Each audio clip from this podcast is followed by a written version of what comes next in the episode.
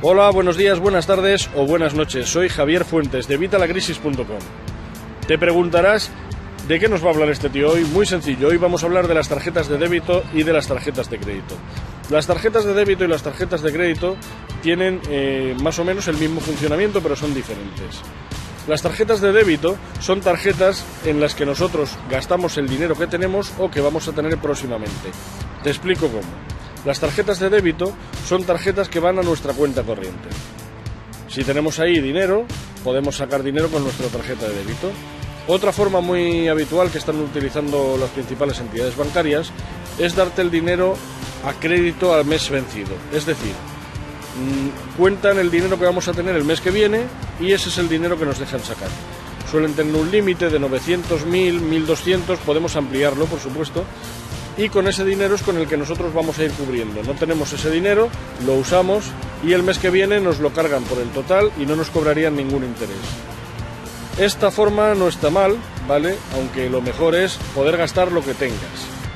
Yo las tarjetas no recomiendo ni las de crédito ni las de débito.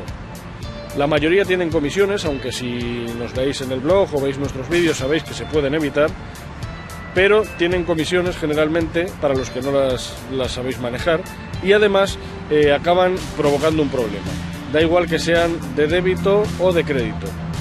Las de crédito en que se diferencian en que este, este volumen que podemos sacar es mayor que en las tarjetas de débito. De esta forma, lo que conseguimos es eh, poder gastar un dinero que no tenemos y generalmente lo hacemos en deuda mala. Recuerda si quieres saber sobre deuda buena y deuda mala, pincha aquí. La deuda mala en qué consiste suelen ser cosas de consumo, cosas que vamos a comprar, compras impulsivas que vamos a tener al final apartadas en nuestro garaje, en nuestro desván, que no vamos a utilizar. Estas compras al final son pasivos que simplemente nos quitan dinero de nuestro bolsillo. Hacen que nuestro flujo de efectivo disponible, si quieres saber sobre el flujo de efectivo disponible, pincha aquí, nuestro flujo de efectivo disponible disminuya y con lo cual disminuya nuestra riqueza. Por este motivo yo no recomiendo estas tarjetas más que para situaciones de emergencia.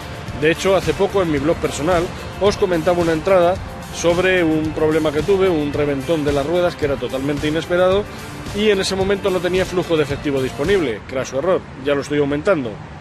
Pero que tuve que hacer? Tirar de una tarjeta de crédito. Aquí tenéis la, noticia que, os digo. Bien, por este motivo es lo que os digo, tenerlas como emergencia, pero para mayor eh, tranquilidad no las uséis ni las de débito ni las de crédito. Siempre si gastamos dinero en billetes, si pagamos nosotros con el dinero en efectivo, nos va a ser más incómodo. Entonces habrá muchas compras que simplemente por ese motivo no las vamos a comprar. Además, te recomiendo que cualquier compra que sea un precio eh, superior a 200 euros, tardes al menos 24 48 horas en comprártelo. ¿Por qué? Porque en estas 24 48 horas vas a plantearte si es necesario de verdad ese artículo o no y muchas veces no vas a acabar comprando el artículo. Con lo cual ese dinero lo podrás guardar o bien para seguir aumentando tu columna de activos y hacer que trabaje para ti, para seguir poniéndolo en productos que te den un rendimiento en lugar de gastarlos. Es decir, comprar activos en lugar de pasivos.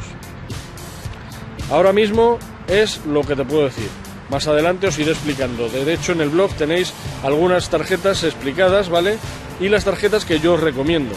Repito, os recomiendo como último recurso. No os recomiendo tener tarjetas ni de débito ni de crédito. Pues nada, esto es todo lo que os puedo decir por hoy. Espero que os haya gustado. Si tenéis cualquier duda, ya sabéis, ponérmela aquí en los comentarios, bien del vídeo, bien del blog. Y por supuesto darle a me gusta y suscribiros a nuestro canal. Espero que todo esto siga aumentando vuestra inteligencia financiera y que poco a poco sigamos aumentando esos ingresos y ese flujo de efectivo disponible. Una vez más me despido y ya sabéis que nos podéis encontrar en evitalacrisis.com. Un saludo y hasta la próxima.